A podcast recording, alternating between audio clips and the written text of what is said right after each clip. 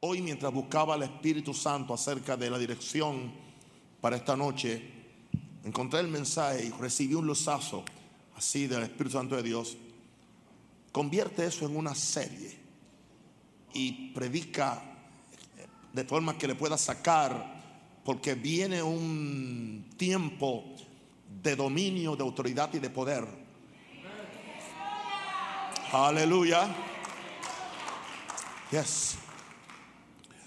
Uno de nuestros líderes espirituales estaba bregando con una situación y se le endemonió una persona, ah, y eso aconteció creo que anoche, se le endemonió una persona, una persona que no quería hacer algo que tenía que hacer.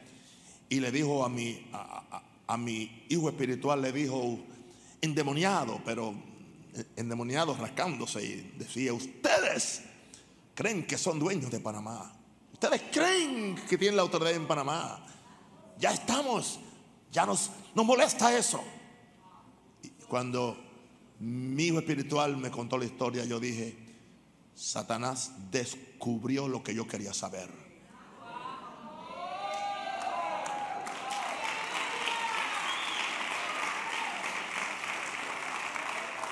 Y si los demonios son tan audaces para publicarlo, yo le pido a cada ministro y cada líder de este ministerio que empiece a publicar lo que en alguna forma Dios nos ha entregado algo para hacer en este país.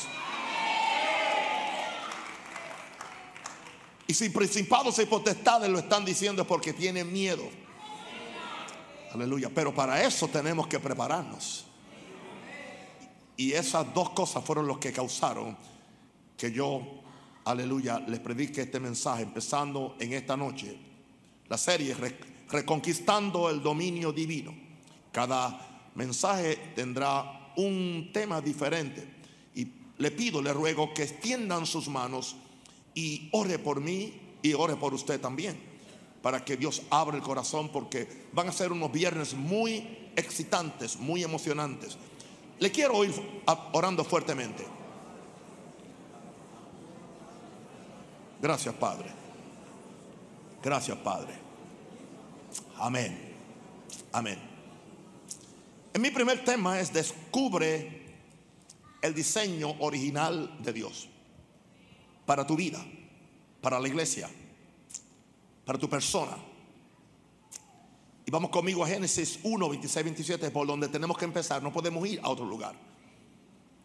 Repetida, sí. Predicada, sí. Entendida, no. Y el Espíritu Santo nos, tiene que llevar una vez más ahí. Porque vamos al diseño original de Dios. No podemos ir al capítulo 4 de Génesis porque ya el diseño original de Dios se, perdió en el capítulo 3. Así que tenemos que por fuerza ir al capítulo primero. Este mensaje es para hacerle pensar. Este no es un mensaje evangelístico ni señales y milagros. Es un mensaje que puede ocasionar señales y milagros. Entonces dijo Dios, y lo que Dios dijo debe ser demasiado importante porque todo fue hecho por lo que Dios dijo. Y lo que mueve este planeta es lo que Dios dijo y sigue diciendo. Yo no soy movido por lo que está diciendo el diablo. No soy movido por lo que está diciendo el sistema político, moral o religioso. Tenemos que ser movidos por lo que, por lo que Dios dijo. Porque solamente lo que Dios dijo va a traer orden a este mundo. Entonces dijo Dios, hagamos al hombre y cuando habla de hombre se refiere tanto al hombre como a la mujer porque la mujer salió del hombre. Hagamos al hombre a nuestra imagen, a nuestra imagen conforme a nuestra semejanza. Imagen, semejanza. O sea, somos la imagen de Dios y fuimos hechos para parecernos a Dios, semejanza. Y eso lleva a que señoree los peces del mar, en las aves de los cielos, en las bestias, en toda la tierra y en todo animal que se arrastra sobre la tierra. Escucha, Satanás. Y creó Dios al hombre a su imagen. A imagen de Dios lo creó y enseguida nos aclara el escritor Moisés que recibió esta revelación cuando estaba en el ayuno allá las muchas veces que subió a la presencia de Dios. Dios le dictó estos capítulos de Génesis y aclara varón y hembra los creó. Indicando esto, que tanto el hombre, el varón como la hembra, tienen la imagen y la semejanza de Dios y pueden esperar que en ellos se manifieste el diseño original de Dios. Y el diseño original de Dios tiene que ver con dominio, tiene que ver con autoridad, tiene que ver con poder. Gloria a Dios. Ahora, la introducción que estoy leyendo fue la que leí en el primer mensaje, pero ya después empezaremos el mensaje totalmente nuevo. Es muy evidente que la religión nos ha robado nuestra identidad, nuestra autoridad y nuestro poder como hijos de Dios. Porque si nos roba la identidad, nos roba la autoridad. Y si nos roba la autoridad, siguiente nos roba el poder. Gente que quieren tener poder, pero como no tienen autoridad, pues, y no tienen autoridad porque no tienen identidad, no sabes quiénes son. Si tú no sabes quiénes son, no sabes lo que puedes hacer. O qué es legalmente tuyo, que es la, autoridad. Y si no autoridad, no, tienes el poder para hacer lo que Dios te ha mandado hacer. Son pocos, somos pocos los hombres y mujeres que nos atrevemos a creer y a confesar lo que somos, lo que tenemos y lo que podemos hacer por razón de nuestra conexión espiritual con Dios. Y algunos de nosotros nos llaman fanáticos, nos llaman locos o nos pueden llamar heréticos. ¿Quién importa? No importa. Pero para mí es muy trágico que los brujos y santeros no escatiman en demostrar su conexión con Satanás y sus demonios para hacer sus obras de engaño y destrucción. Y usted sabe que es cierto. Mientras los cristianos malgastan el tiempo atacando los que predicamos fe, cuestionando por qué nos atrevemos a decretar cosas y haciéndonos sentir que no tenemos autoridad para ejercer ningún dominio de victoria. Aleluya. ¿Mm? En esta tierra. Por eso, para muchos cristianos, la única esperanza de victoria que tienen es o morirse o ser raptados. No hay que morirse ni ser raptado para caminar en victoria. Lo que hay es que buscar la identidad, la autoridad y el poder original del diseño de Dios. Para mí lo importante no es la opinión de nadie, sino lo que dicen las santas escrituras acerca del dominio y autoridad de todo hijo de Dios. Esto es para todo hijo de Dios. Ahora, en primer lugar, son cuatro o cinco puntos. Primero, somos participantes de la naturaleza de Dios. Por ahí tenemos que empezar. Para que entendamos este asunto del dominio y la, autoridad, hay que ir a buscar cuál es la naturaleza de Dios. Segunda Pedro 1.4 nos dice, y yo quiero que ustedes entiendan, venga ajustado, que esto es, son mensajes tipo conferencias, o sea, no son mensajes de avivamiento. Ya lo cantamos y lo sentimos, pero estos mensajes son de avivamiento y producen, y producen avivamiento. Son conferencias, básicamente. Segunda Pedro 1.4 no, está diciendo el apóstol Pedro, por medio de las cuales nos ha dado preciosas y grandísimas promesas, indicando que tenemos preciosas y grandísimas promesas en las santas escrituras. Y que por medio de estas promesas podemos llegar a ser participantes de la naturaleza divina. Claro, ya lo somos, pero por razón de la corrupción que hay en el mundo y de la ignorancia, no podemos actuar o accesar lo que legalmente somos. Por eso se nos recomienda que huyamos de la corrupción que hay en el mundo a causa de la, de la concupiscencia. Yo reprendo a Satanás en el nombre de Jesús. No me extraña, no me extraña, no me extraña. Estoy el día entero bien hasta que me paro a predicar. Y cuando me paro a predicar estoy súper bien.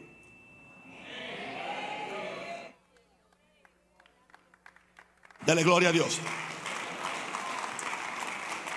Así que Dios nos hizo para que participáramos de su naturaleza. No simplemente para que participáramos, sino para que la tuviéramos. Aleluya. Para que nosotros tengamos la palabra participar en inglés es partaker. Partaker es tomar parte. O sea que yo tomo parte de su naturaleza. Aleluya. Eso fue lo que aconteció con el primer Adán. El primer Adán tomó parte de la naturaleza de Dios. El segundo Adán, pues lo que hizo fue que tomó parte de la naturaleza humana cuando se hizo carne. Ahora, hemos visto que Dios buscaba una generación que fuera espíritu, que fuera espíritu, pero que tuviera un cuerpo de carne para dominar la tierra que él había creado. O sea, Dios buscaba una generación. Los ángeles no podían hacerlo. Ninguno de los tres miembros de la, de, la deidad, Padre y Espíritu Santo, podían hacerlo, porque eran espíritu. Y Jesús no podía dominar la tierra hasta que naciera, aleluya, más tarde como un hombre. Entonces ahora tiene el derecho a la tierra, porque dice la Biblia que la tierra le fue dada a los hombres. Por eso es que Jesús vino no solamente a salvarnos, sino a restaurar el dominio de la tierra para Dios y para Jesús. Y en Cristo que nosotros también lo tenemos. Dios buscaba una generación que tuviera espíritu, que fuera espíritu, pero que tuviera un cuerpo para dominar la tierra que él había creado. Sin el cuerpo no se puede. Por eso tú necesitas el cuerpo. Y una de las razones por las cuales Satanás no quiere atacar el cuerpo es para que nuestro cuerpo no esté funcional, no esté fortalecido para poder manifestar toda la vida de Dios que está en nosotros. Hay gente que, que creen en solamente cuidar el espíritu o, o iluminar el alma y se le olvida el cuerpo. Y hay que hacer muchas cosas con el cuerpo. Y yo no vengo aquí a legislarle a nadie lo que usted va a hacer con el suyo. Usted puede hacer con, el suyo como, como, usted crea. Pero el cuerpo es templo del Espíritu Santo. Dice que el cuerpo es del Señor. Entonces el Señor necesita mi cuerpo. Y si necesita mi cuerpo, mi cuerpo debe estar en top notch. Debe estar en la mejor situación para que Dios lo pueda usar. Y de forma que nosotros no le demos cabida al diablo para exterminar nuestro cuerpo antes de tiempo y entonces, eso indica que si el diablo extermina mi cuerpo antes de tiempo, yo le resto al servicio que Dios tenía para mí. Y hay muchos hombres de Dios mejores que yo que han terminado, que no concluyeron su destino por razón de que no sabían esta verdad. La mayordomía del cuerpo. Era muy bueno ser la mayordomía del espíritu y del alma, pero nunca entendieron la mayordomía del cuerpo. Así que Dios buscaba una generación que fuera espíritu y, tuviera un cuerpo para dominar la tierra que él había creado. Por eso Dios le sopló su espíritu. Cuando Dios sopló su espíritu, Dios no sopló viento simplemente. Gente que cree que cuando Dios sopló espíritu, Dios solamente respiró. No, cuando Dios sopló su espíritu, Dios sopló su imagen en el hombre, su imagen y sus atributos. Hasta aquí yo les aseguro que el hombre no tenía sangre.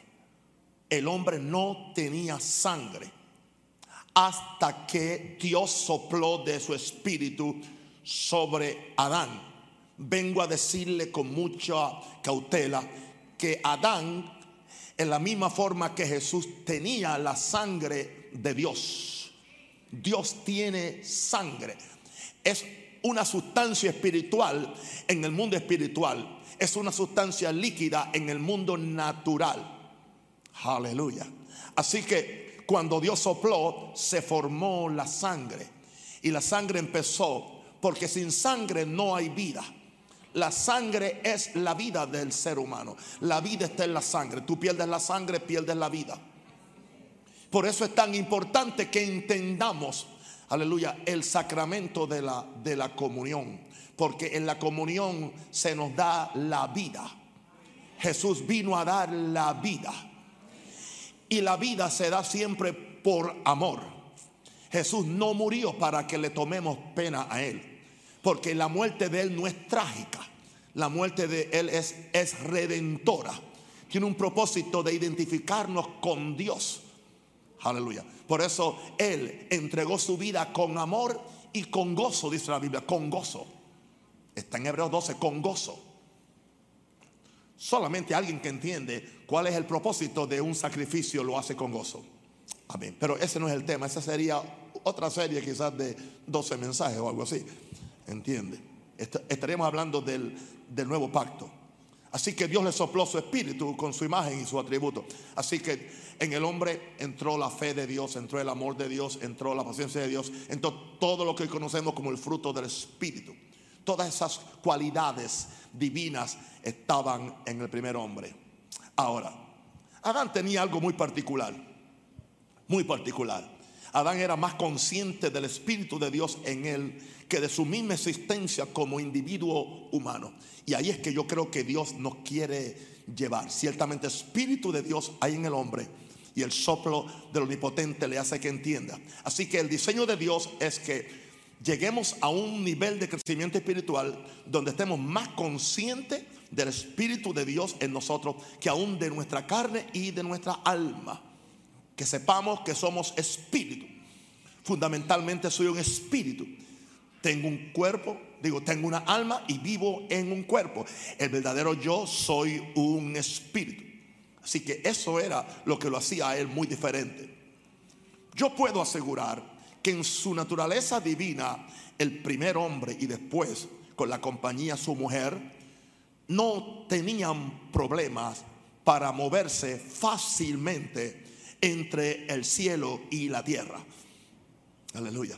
Porque si el hombre fue hecho para tener comunión con Dios y Dios con el hombre, la Biblia no nos, no nos dice de Adán dando un viaje al cielo, pero no hay que dudarlo porque si Dios venía a visitar, hacerle visitas a Adán de vez en cuando, es posible que también Adán también podía, aleluya, porque él era espíritu. Él no tenía el, el problema de una naturaleza pecaminosa. Así que él podía simplemente depender de su naturaleza espiritual e ir a visitar a Dios en el cielo. Y tener comunión con Dios y otra vez regresar a la tierra iba y recibía las instrucciones y venía porque el plan de Dios era que Él dominara todos los universos, no solamente la tierra. Ahora, esto, esto indica que entonces Dios puede llevarnos a nosotros a un, a un nivel de vida espiritual donde podemos, aleluya, ¿ah? conectarnos con el cielo y con la tierra. Y tú, y tú, no pierdes, mira, cuando tú vas al cielo, tú no pierdes tu humanidad, pero cuando vas a la tierra, no pierdes tu divinidad. Hay gente que tiene miedo a lo espiritual porque creen que, cultivando lo espiritual se van a volver zombies. No, hermano, no, no. Jesús era la persona más normal, más normal. Pero yo creo que Jesús en esos momentos de oración simplemente iba al cielo porque él dice, yo lo que veo que el Padre hace, yo hago. Yo lo que oigo, eso indica no simplemente, siempre hemos pensado que era que el Padre bajaba donde Él. Y que si Jesús subía en esas mañanas estar con el Padre y hablar con el Padre.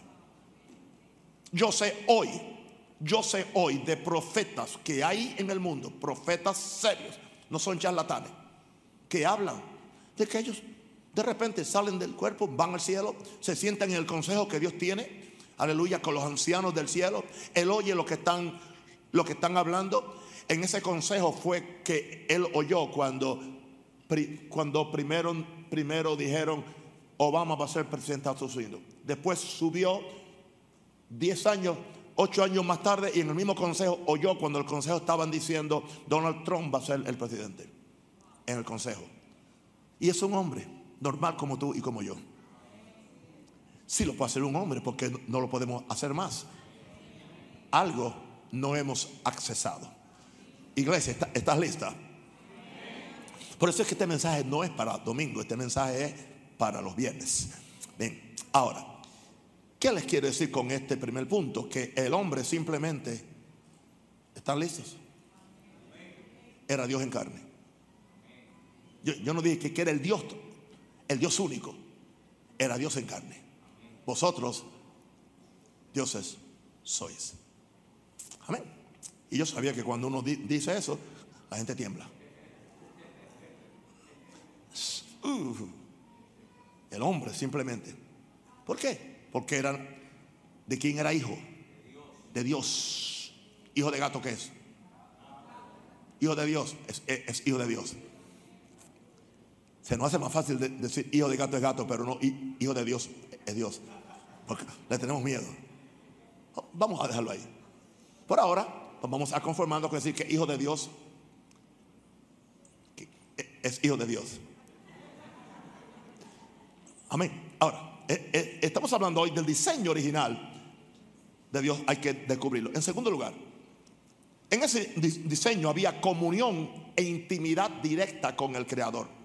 Cuando yo me doy cuenta que cuando yo prediqué esto, que le brinqué a todo eso por encima aquí en un domingo y empecé a ver que hay tanto. Hay, el hombre tiene comunión, tenía comunión, intimidad directa con el Creador, directa, directa. En Génesis 3, 8 al 9 nos dice, y oyeron la voz de Jehová, su Dios, que se paseaba en el huerto él vino a hacerle una visita al huerto. Él vino a tener comunión con ellos. Él necesitaba la comunión con ellos. Él extrañaba eh, comunicarse con su creación, pero no solamente con alguien que tenía su misma imagen. Y sabe una cosa, usted no entiende aún el propósito de la adoración que hacemos en esta iglesia. No son los preliminares en lo que el predicador sale de, de su lugar santo o de su lugar tomando café. No. El momento de adoración es el momento donde supuestamente Dios quiere también que tengamos comunión con Él y Él con nosotros. Y Él puede bajar a nuestras, a nuestras reuniones a conectarse con nosotros y a tener comunión con, nosotros. Gloria a Dios. Y oyeron la voz de Jehová, su Dios, que se paseaba en el huerto al aire del día. Parece que esto era normal. Y el hombre y su mujer se escondieron, conocían la voz de Dios, sabían que era Dios. El, de la presencia de Dios entre los árboles del huerto. Nunca se habían escondido, pero hoy se escondieron porque estaba mal. La gente que se esconde de Dios es porque está mal.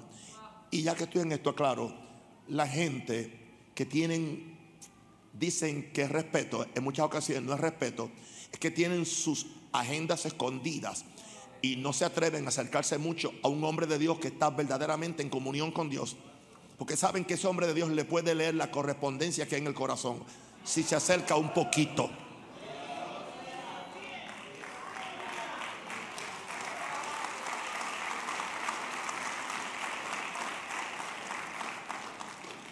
Aleluya. Siempre hay que añadirle algo, ¿verdad?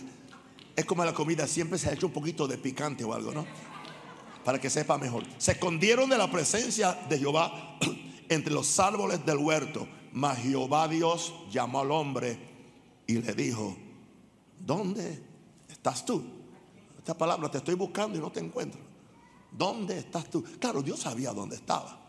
Hay preguntas que Dios las hace, no por Él, sino por nosotros. Él es Dios. ¿Y que dijo el hombre? Me escondí porque tenía miedo. La primera vez que aparece el miedo, la, primera vez que aparece, me escondí porque tenía que miedo. El miedo hace que tú te escondas de Dios y te escondas del pastor santo y ungido. Ahora, comunión, intimidad directa con el Creador. Dios es espíritu. Diga conmigo, Dios es espíritu. Y solo un ser con naturaleza espiritual puede tener comunión con Él. ¿Solo un ser con qué?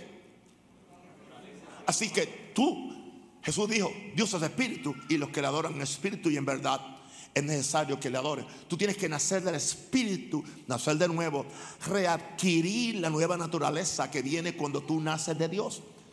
Entonces se te abre la mente para lo espiritual entonces se te, se te abre el cielo por medio de, la sangre. Hay un acceso directo a la presencia de Dios. Porque ahora tú estás actuando. Hay mucha adoración que es mental. Hay mucho servicio que es mental. A la gente que enseñarles que son espíritus y que el servicio a Dios es en el espíritu. Ah, ahora, no, no quiero que esto le choque. Adán era santo, pero no era perfecto en su espiritualidad. Ok. Hay una diferencia entre ser santo y ser perfecto. Cuando nosotros somos salvos se nos declara que somos justos y somos santos, pero no estamos perfeccionados. Adán era santo, pero no era perfecto en su espiritualidad. Eso indica que Adán necesitaba entrar en un desarrollo mental y espiritual para llegar al máximo de la expresión divina que Dios quería manifestar en él. Ahora, ahora, su desarrollo completo como un fiel hijo de Dios y representante legal de Dios dependía de su comunión con Dios de espíritu con letra minúscula a espíritu con letra mayúscula. Así que yo lo tengo puesto. Voy a, quiero que me escuchen bien. Su desarrollo, el desarrollo de, Adán, su desarrollo completo como un fiel hijo de Dios y representante legal dependía de su comunión con Dios. Espíritu, espíritu. Cada vez que Dios venía a estar con él, o quizás cada vez que él subía a estar con Dios, había un incremento de revelación. Y no me digas que no es posible, porque yo hoy no tengo la revelación que tenía hace 45 años. Hay un incremento. Y hoy no tengo la que tenía el año pasado. Hay un incremento. ¿Por qué razón hay? Porque hay una continuidad de comunión y de adoración y de búsqueda. Porque es en ese proceso cuando entonces nosotros podemos eh, ser cambiados a la imagen perfecta de Jesús. Bien, ahora, y tengo argumentos para probar lo que estoy diciendo. Recordemos que el mismo Jesús tuvo que crecer en gracia y en sabiduría. ¿Cuántos creen que Jesús nació sin pecado? Es uno de los fundamentos de la fe cristiana. Si Él nació con pecado, Él no es Dios. Él no es salvador. Él no puede salvarte su sangre. No vale nada para salvar ni a una hormiga. Pero Él es Dios. Él nació sin pecado original. En Él no había pecado. Pero porque la Biblia dice, y Jesús crecía en gracia y en estatura para con Dios y con los hombres. Tuve que crecer en gracia. Tuve que crecer en sabiduría. Y tuvo que crecer en estatura. Indicando eso, que era santo, pero no era perfecto. O sea, esto me da a mí entender que nosotros como creyentes tenemos que crecer en gracia, en sabiduría. ¿Cómo se hace eso? En el ámbito de la comunión con Dios. Es interesante que nosotros le hemos enseñado a la gente a memorizar Biblia, le hemos enseñado a entender los cuadros proféticos. Uh, los cuadros proféticos y la gente se le hincha el, pecho cuando saben lo del anticristo y, y las bestias y los sellos y saben todas las dimensiones del tabernáculo de Moisés, pero no saben cuáles son las dimensiones de su propio corazón. ¿Por qué? ¿Por qué? ¿Por qué? Porque, mire, hay un conocimiento que envanece, que enorgullece. Pero esta revelación no nos enorgullece, porque es por gracia. Nos hace humildes, nos hace sinceros, sencillos ante Dios. Así que es la comunión, intimidad con, el Creador que desarrollamos, desarrollamos, aleluya, eh, eh, eh, nuestra, nuestra posición como hijos de Dios y representante. Aleluya. Por eso el diablo quiere impedir tu comunión con Dios. A él no le importa que tú seas un cristiano informado, intelectualoide, dogmático, dogmático, mm, conceptual, porque eso si la persona es inteligente, puede ser muy conceptual, aún sin conocer a Dios. Puede predicar sin conocer a Dios. Puede enseñar teología en un seminario sin conocer a Dios. Bien, ahora, en el caso del primer hombre, la esencia y presencia de Dios en su corazón, escuche esto, respondía automáticamente a la búsqueda a la comunicación y a la obediencia al Dios que lo creó para su gloria. O sea, como Dios estaba en su corazón, como la imagen de divinidad está en su corazón, aún sin ser perfecto, aunque era santo, era inocente. Era inocente. Pero había algo en su corazón de Dios que respondía a Dios. Sí. En mí nada puede responder a Dios que Dios no lo puso en mí. Yo dije que en mí nada puede responder a Dios que Dios no puso en mí. Su amor está en mí, por eso responde cuando Dios me ama para amarlo a Él. Aleluya. Así que lo que Dios ha puesto en mí no es simplemente para yo enorgullecerme, para que yo, lo, yo responda a Él, yo lo ame a Él, yo lo bendiga a Él, yo tenga comunión con Él. No, me diga usted que usted no fue movido con el cántico desesperado estoy por ti. Lo cantaron como ángeles, como nunca. Aleluya. Voy a repetir esto. En el caso del, del, primer hombre, la esencia y presencia de Dios en su corazón ya estaba. Ya estaba. Pero claro, cuando el hombre empezaba a buscar y a comunicar, esa presencia respondía respondía a lo que ya está en tu corazón y lo llevaba a la obediencia al Dios que lo creó para su gloria. Y todo estaba a las mil maravillas. Estamos hablando del diseño original de Dios para el hombre. Número tres, en este diseño original, el hombre fue bendecido por Dios. Bendecido por Dios. No hay nada equivocado en hablar de bendición, en hablar de riqueza, en hablar de prosperidad. Se lo pruebo hoy por la primera mención que hay en la Biblia de dinero y en abundancia. Más de lo que usted puede pensar, está en los primeros tres capítulos. Aleluya. Pero antes de eso, le quiero leer lo que la sentencia de Pedro en 1 Pedro 3, 3 9 no devolviendo mal por mal ni maldición por maldición, sino por el contrario, bendiciendo, sabiendo que fuisteis llamados, fuisteis llamados, fuisteis llamados para que heredaseis bendición. ¿Qué dice la Biblia? Y los bendijo Dios. Bien. El segundo acto más importante de Dios hacia el hombre después de darle su imagen con su soplo, fue bendecirlo. Dios le dio su imagen al hombre sin que el hombre lo oyera. Porque el hombre no tenía que oír a Dios dándole su imagen. El hombre solamente tenía que sentir cuando él despertara y se encontrara con su Dios. Usted sabe la primera cara que él vio. ¿Sabe el primer rostro que él vio? El de su creador, el de su padre, el de su Dios. Aleluya. Decía, dice en la escritura, estaré satisfecho cuando despierte a su semejanza. ¿Qué se supone que acontezca cuando tú naces de nuevo? Que tú despiertes a su semejanza. Te encuentres con tu Dios, con tu creador. Tu vida no será igual. No hay forma que tú te descarríes. Es que tenemos tantas conversiones fallucas que no son reales. La gente no ha cambiado porque no ha nacido de nuevo. Porque no lo hemos predicado, no lo esperamos.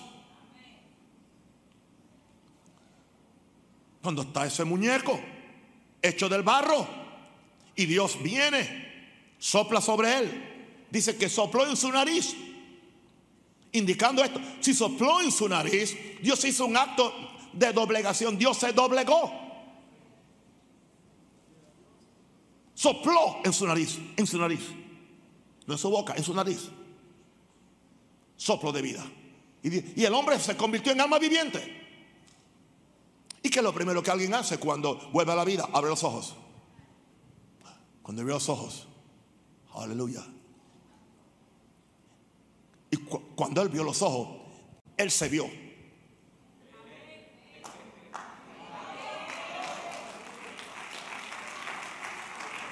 El único espejo que Adán tenía era el rostro de Dios. Por eso dice la Biblia que ahora somos cambiados, aleluya, de acuerdo a la misma imagen, mirando la imagen de quien ahora de Cristo, por medio del Espíritu Santo. Y usted puede cambiar, usted puede parecerse a Dios, usted puede ser como Jesús, Usted puede hacer las obras que él hizo y aún mayor. Alguien diga aleluya.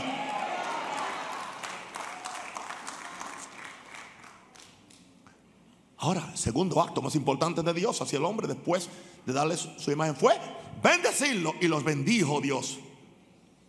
Esto indica que Adán nació bendecido. Adán nació real. Adán nació bendecido. Adán nació rico. Adán nació como un nene de, de cuna, ¿entiende? Ninguno de los príncipes eh, de Inglaterra tienen problemas financieros. Nunca los tendrán. Aleluya. Aún los nietos de la reina son famosos. Los nietos, no lo sé, los nietos. Todo el mundo habla de ellos. No tienen problemas para pagar sus cuentas. Ya están pagas. Ya tienen algo asignado para el resto de su vida. Para el resto de su vida tienen una, una lote económica. Aleluya. Así que Adán, imagínense, nació bendecido como que ese era su derecho real y legal de un hijo del rey del universo. Entonces, ¿por qué razón hay tanta oposición a que digamos que estoy bendecido? O que somos bendecidos, o que Dios nos quiere bendecir, o que hay bendiciones espirituales y materiales. El hecho de que, de que corrompieron ese asunto. A mí no me importa cómo lo corrompieron, Dios no lo ha corrompido. Y yo lo voy a creer, lo voy a predicar y lo voy a experimentar y lo voy a saborear y me lo voy a comer y lo voy a nadar y lo voy a vestir y lo voy a conducir. Y, y voy a vivir en esa bendición también. No hay nada equivocado con eso. Estamos hablando del diseño original de Dios, bendecido por Dios para prosperar. Adán no tenía que correr detrás de la bendición. Él no tenía que pactar por la bendición. Aleluya. Él, no tenía ni, que ofrendar por la bendición. Adán no, tenía que correr detrás de, de, la bendición. Él era y cargaba la bendición, la cual le seguía. Oh, Dios quiere, Dios quiere llevarte a ti para que seamos bendición. Seamos bendición. Aleluya. ¿Qué le dice Dios? ¿Qué? Una de las primeras cosas que Dios le dice a Adán es eso. Y una de las primeras cosas que Dios le dice a Abraham cuando va a empezar una nueva familia física en la tierra es, y yo te hago bendición para que seas bendición. O sea, Dios no, no manda a nadie a hacer algo para él sin hacerlo bendición. Una pregunta, si yo no fuera bendecido, ¿usted cree que yo pudiera hacer lo que yo estoy haciendo aquí en Panamá si yo hubiera venido pelado, limpio? Yo no puedo. O sea, Dios tuvo que enseñarme a mí los secretos de bendición por, por, por más de 40 años o por, por 38 años, ¿entiende? Ministrando, aprendiendo, cometiendo errores también, pero en el proceso Dios teniendo paciencia conmigo y yo teniendo persistencia con Dios. Tú no puedes ayudar a nadie si estás pelado. No glorifiques la pobreza, no glorifiques la carencia. Mi Dios suplirá todo, todo lo que nos falta. No me apague el programa, entiende que está viendo ahora porque te chocó esto.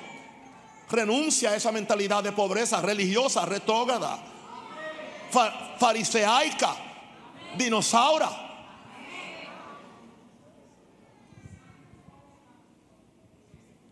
Yo le decía hoy en el carro, le decía a John, hay tanto dinero tan mal hecho en el mundo mal hecho, está en las manos equivocadas. ¿Cómo Dios lo va a traer al reino? Yo no sé. Y Dios puede traerlo sin Dios, sin Dios eh, eh, eh, contradecir ningún principio bíblico. Sí, porque dice que es la riqueza del pecador, la que está guardada para el justo. Pero ¿qué sucede? Los púlpitos le quieren quitar la riqueza a los justos. Es la riqueza del pecador, la que está guardada para el justo. Entonces, en alguna forma, yo no sé, Dios la va a sacar. Porque este avivamiento va a ser explosivo. Lo que viene es tan grande antes que Cristo venga que no van a haber templos donde meter la gente. Tendremos que usar estadios posiblemente. Aleluya. Y para eso hace falta dinero. Adán no tenía que correr detrás de la bendición. Él era y cargaba la bendición, la cual le seguía. Adán sabía que antes que él naciera de Dios, ya Dios había creado todo lo que él necesitaba en esta vida natural. Repito esto, él sabía que antes que él naciera, mire, hermano, no diga que usted, usted sabe esto. Usted no sabe nada y yo sé menos. Porque si lo supiéramos, lo estuviéramos experimentando en su totalidad. Así que mejor digamos, no sé nada. Esto está tan interesante que John brincó al asiento del medio. Él sabía que antes que él naciera de Dios, ya Dios había creado todo lo que él necesitaría en esta vida natural. Se lo pruebo. Génesis 2.9. Génesis 2.9. Y Jehová Dios hizo nacer de la tierra todo árbol delicioso a la vista y bueno para comer. Aleluya. Así que ya tenía una dieta vegetariana para empezar. Después aprendería a matar los animales. Ya las frutas estaban maduras. Ya los vegetales estaban ya para cosecharlos y hacer su ensalada y compartirla con su mujer. Aleluya. Ensalada y frutas. Ahí está. Jehová Dios hizo nacer de la tierra todo todo árbol delicioso a la vista y bueno para comer. Ya estaba hecho. Él no tuvo ni que sembrarlo. Aleluya. Quiere que le diga algo más en el mismo capítulo, pero ahora vamos al verso 10. Te va a sorprender. Y salía de Edén, de Edén, un río, diga un río, para regar el huerto. Y de allí se repartía en cuatro brazos. El nombre del uno era Pisón. Este es el que rodea toda la tierra de Ávila, donde hay oro. La primera vez que se menciona oro en la Biblia es en Génesis 2.11, donde hay oro. ¿Por qué razón dice? Y dice el verso 12, y el oro de aquella tierra es bueno. Y no solamente hay oro, hay dos metales preciosos o piedras preciosas. Allí también hay bedelio y ónice. Entonces, Adán no era pobre. Tenía todo para comer y era dueño de todo el oro en la tierra. Así que era un hombre bendecido. Bendecido. Y, lo bendijo Dios. Porque estaba bendecido. Hoy Jesús nos dice que estamos también bendecidos con Él. En lugares celestiales. Solamente que no se quede en lugares celestiales. Que la bendición que esté en lugares celestiales hay que bajarla, hay que atraerla y ponerla en lugares terrenales. Hay que ponerla en el Chase Manhattan Bank o hay que ponerla en el Banco General ah, o en el HSB o lo que sea. Hay que ponerla ahí para el beneficio de la obra de Dios. Y yo decreto en este momento que dinero viene, riquezas vienen, millones vienen para todo hombre de Dios, no maranata, para todo hombre de Dios que es recto, que ama a Dios y que está buscando la reproducción de la imagen de Dios en esta tierra. Alguien diga aleluya. My God. Bien. El diseño original. Vamos al número 4. Lo que tenía Adán, mentalidad sin límites para dominar la creación. Diga mentalidad sin límites. Mentalidad ilimitada. Tú necesitas la mente ahora para pensar, la mente para hablar, la mente para declarar. Génesis 2.19 dice, Jehová Dios formó pues de la tierra toda bestia del campo y toda ave de los cielos y las trajo a Adán para que viese cómo las había de llamar. ¿Por qué Dios no le puso nombre? Le dio la tarea a Adán. Todo lo que Adán llamó a los animales vivientes, ese es su nombre. Entendamos esto, el propósito original de Dios era que Adán no solo cuidara la tierra, sino que la dominara. Por eso le había dicho, señoree en los peces del mar, en las aves de los cielos, en las bestias, en toda la tierra y en todo animal que se arrastra sobre la tierra. Por esa razón, Dios le dio la autoridad de ponerle nombre a los animales. ¿Qué capacidad mental? Aleluya. ¿Ha visto el Animal Channel? El canal de los animales. Discovery Channel. ¿Ah? ¿Cuántos miles y miles de especies hay? Y Adán los nombró todos. Es evidente que, que el hombre tenía una mente ilimitada. ¿Y sabe por qué tenía una mente limitada? Porque la mente de Adán no estaba conectada ni a lo externo ni a lo carnal. La mente de Adán, aunque la tenía en su alma, estaba conectada a su espíritu. La mente de él estaba conectada al espíritu, que era la imagen de Dios en él, donde Dios vivía en él. Dios vivía en él. Dios vivía en él por medio del espíritu. Así que su mente estaba, en otras palabras, él tenía la mente de, Dios. No me miren así. Porque Pablo dice ahora, nosotros tenemos la mente de quién? de Cristo. Por favor, usémosla.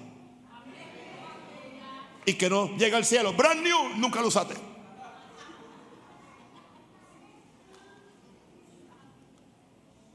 sea, cuando tú nombras a algo, tú tienes autoridad.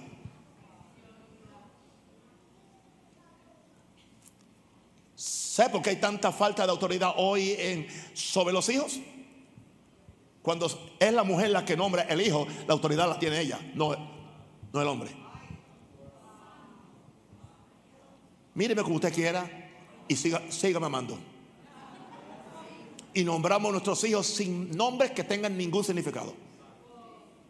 Solamente combinamos la X con la E y hay nombres que no hay, no hay quien, ni, un ángel lo sabe pronunciar.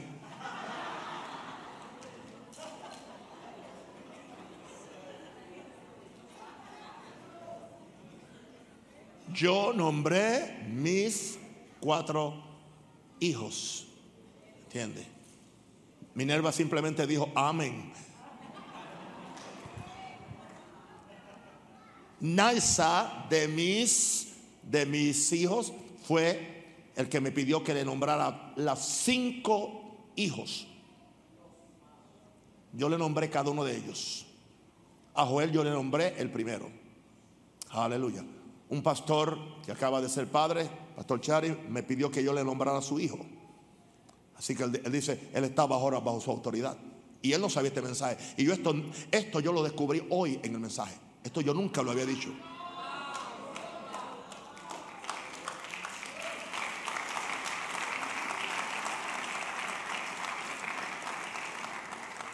Una pregunta.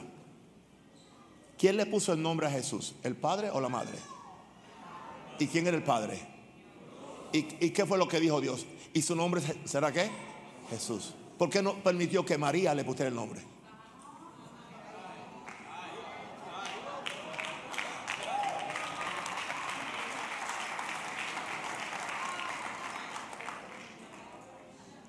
quiere que le diga algo más? ¿A quién le dio Dios el nombre del niño hijo de Elizabeth que iba a ser el precursor? ¿A quién se lo dio? Al papá. ¿A quién fue que le preguntaron cómo él se va a llamar? Y él no podía hablar. ¿Y qué hizo? Pidió que una tableta. Y en la, en la tableta le dijo, Juan es su nombre. Una pregunta. ¿No sabía la esposa el nombre? Porque ya él, aunque él no podía hablar por esos meses, pero él le pudo escribir el, nombre a ella. Ella lo sabía, pero él tenía que pronunciarlo con la autoridad. Eh, Juan es su nombre.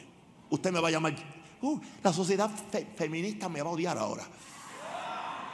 Pero a mí no me importa. O sea, yo soy un predicador de principios bíblicos. Esto no rebaja a la mujer, esto la cubre.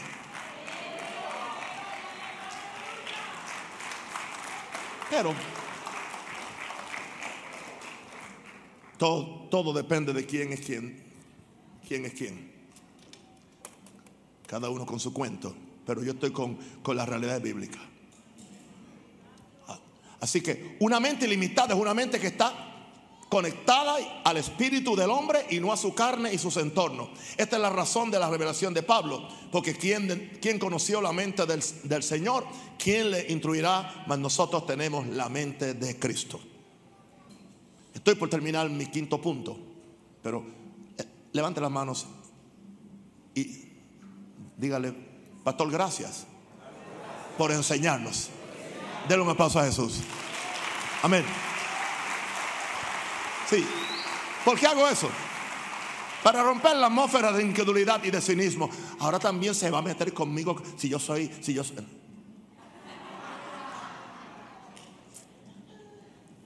Número 5. ¿Alguien quiere conquistar esa autoridad y dominio? ¿Alguien quiere ir al diseño original? Nunca puedes ir si no lo conoce. Lo último es, Adán fue empoderado para multiplicación y expansión. Diga, multiplicación y expansión. Por eso yo no puedo quedarme aquí, ¿entiende? Yo no puedo quedarme aquí encerrado simplemente en la central. Y ustedes tienen que darme y darme y regalarme para que yo vaya a otro sitio y lleve la palabra, ¿entiende? Y porque cuando yo me expando, ustedes se expanden conmigo. Génesis 1, 28 dice, y los bendijo Dios. Y les dijo que fructificad y multiplicaos, llenar la tierra y sojuzgarla, señoreate los peces del mar y en las aves de los cielos y en todas las bestias que se mueven sobre la tierra. Aquí está. Entendamos el propósito principal de la bendición.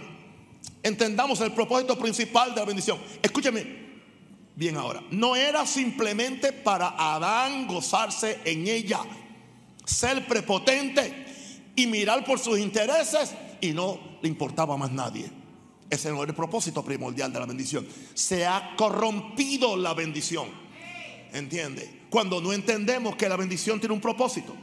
El hombre tenía la imagen y la bendición de Dios con el propósito. Entiéndame bien, propósito es importante. El hombre tenía la imagen y la bendición de Dios con el propósito de multiplicar y expandir el dominio de Dios sobre toda la creación. Yo no sé cómo funciona esto, pero sé que funciona. ¿Entiendes? Y lo he visto aquí. Aleluya. Empiezo una iglesia. ¿Entiendes? No están los fondos aparentemente. En el proceso de expansión todo aparece. Y no me diga que es coincidencia. Porque si sucede con la central, si sucede con ya, son cuatro más otras que son más pequeñas, que es más fácil, pero estamos hablando de proyectos. Y ya estamos ahora ya, mire, acabamos un proyecto en el norte y ya estamos acabando un proyecto en Chiriquí.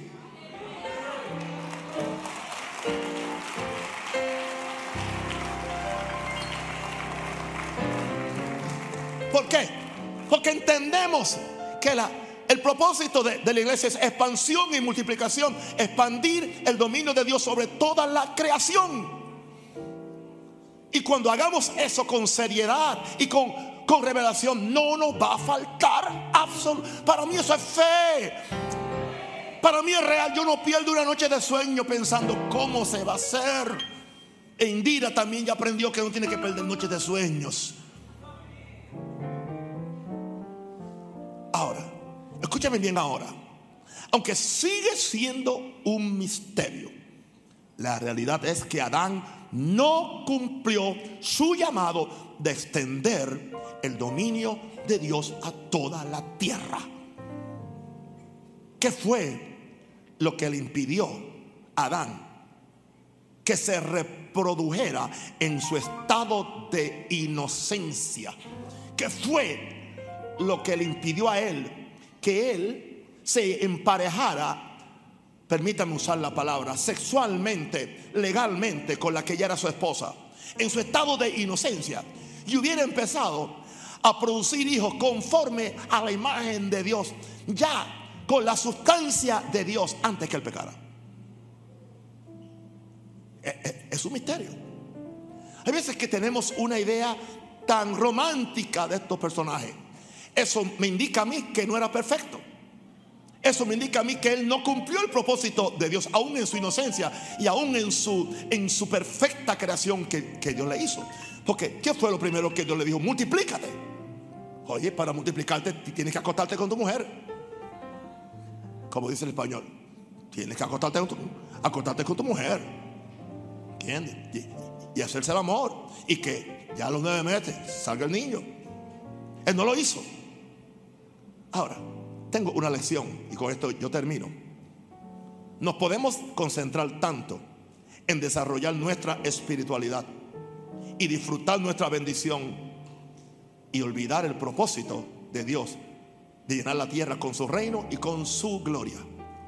¿Qué sucedió? Adán estaba tan inspirado en su, en su comunión con Dios, cuidando el jardín, cuidando eso, viendo, viendo viendo a los tigres cómo se reproducían, viendo las aves cómo se, reproducían, viendo todo hermoso, pero nunca se le ocurrió que él tenía que hacer lo mismo.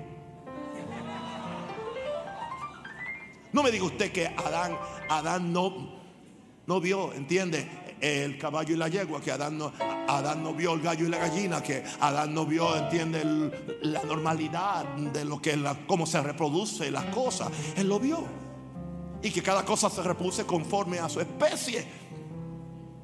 Usted no sabe cuántos años hay entre el capítulo 1 y el capítulo y el, el capítulo 3. Eso pudo haber años.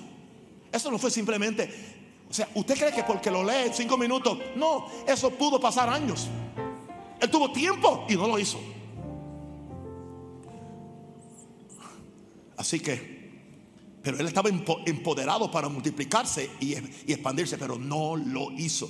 Y yo sé que cuando tocamos las vacas sagradas de la Biblia, la gente se pone, ¿con qué autoridad habla más? Yo no estoy hablando mal. Yo, yo estoy presentando un principio. Él no obedeció. Una pregunta, ¿obedeció o no? Ok. una pregunta. Antes del capítulo 3, ¿hay un Adanito por ahí o una Evita? ¿Verdad que no hay ni, ni un Adanito, ni una Evita, un, un nenito? No, no lo hay. Porque no lo hicieron. No se multiplicaron en su estado de inocencia y de divinidad, lo cual Dios quería que hicieran. Y perdieron. Entonces, ¿qué sucede? ¿Qué sucede? Entonces, ¿en qué estaban interesados ellos? en comer fruta. ¿En qué estaban?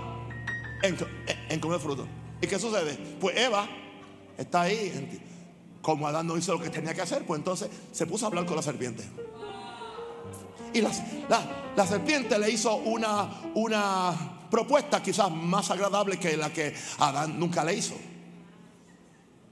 Uh, con que Dios ha dicho, con que Dios ha dicho. Porque Dios ha dicho, porque ella estaba, estaba admirando la fruta que no podía comer. Aleluya.